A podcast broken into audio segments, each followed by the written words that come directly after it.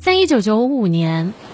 格莱美的舞台上，这个舞台上呢，曾经有过一场活动啊，因为它是一个颁奖典礼嘛，所以呢，很多人在这个舞台上，他们就会专门去找歌星签名，因为是现场直播嘛，安保人员不太方便撵走一个小女孩去找这个明星签名。歌星们一一接过签字本，抵着小女孩的后脑勺签字完之后，匆匆的走了。而作为当晚最大牌的明星迈克尔·杰克逊，单膝跪在对方的面前帮他签名。签完字之后，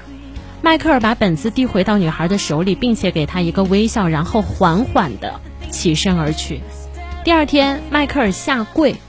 为女孩签字的照片成为各大报纸的头版。有位记者评论他说：“他用歌声征服了评委，但是他却用尊重折服了整个世界。人的一生，才华决定了我们可以走多快，但是修身养性，我们的修养可以决定你和我走多远。把翘起来的腿放下，发自内心的去尊重别人，是一个人真正的高贵。”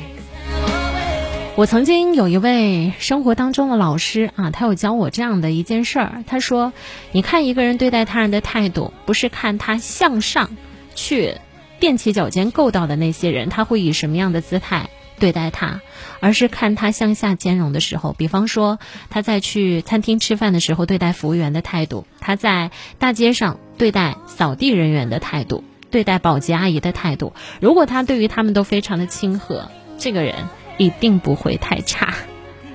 请叫我硬哥说说的太对了，感谢大家的支持。您正在锁定的是东莞综合广播 FM 幺零零点八的直播间，东莞综合广播的直播间，我是主播安琪。今天晚上参与到我节目的方法有两种，第一种，如果您在开车的话，可以在车里面来调频东莞综合广播的频率 FM 幺零零点八。那第二种方法呢，您可以在抖音里来搜索主持人安琪。主持人安琪，安呢是平安的安，其是王字旁一个其中的其。找到我之后，关注一下我的账号，就可以及时和我互动了。